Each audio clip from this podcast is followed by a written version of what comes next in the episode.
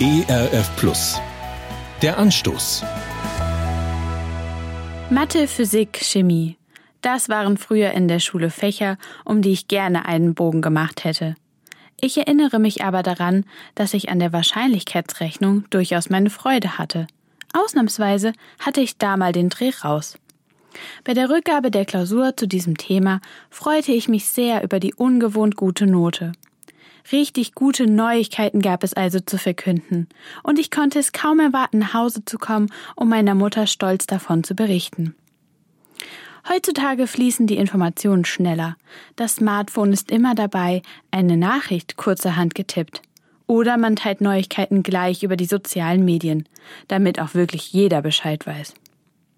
Und was ist die beste Nachricht, die ich kenne? Ich bin Gottes geliebtes Kind. Das ist eine unumstößliche Wahrheit, die ganz tief in meinem Herzen verankert ist. Darauf vertraue ich, darauf baue ich mein Leben. Und ich habe mich gefragt, wie oft teile ich diese Nachricht eigentlich mit der Familie, mit Freunden, in den sozialen Medien? Im Matthäusevangelium wird beschrieben, wie Jesus seinen Nachfolgern begegnet und sie aussendet. In Matthäus 10, Vers 27 sagt Jesus zu ihnen, was ich euch ins Ohr sage, das verkündigt auf den Dächern.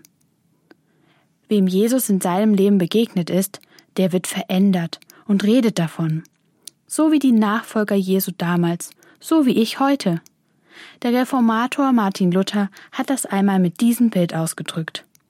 Ein Bettler sagt dem anderen, wo es Brot gibt.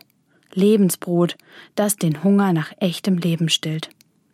Ich lade Sie ein, Jesus heute zuzuhören und dann anderen davon zu erzählen.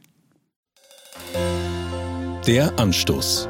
Mehr auf erfplus.de oder im Digitalradio DAB. Hören Sie ERF Plus. Gutes im Radio.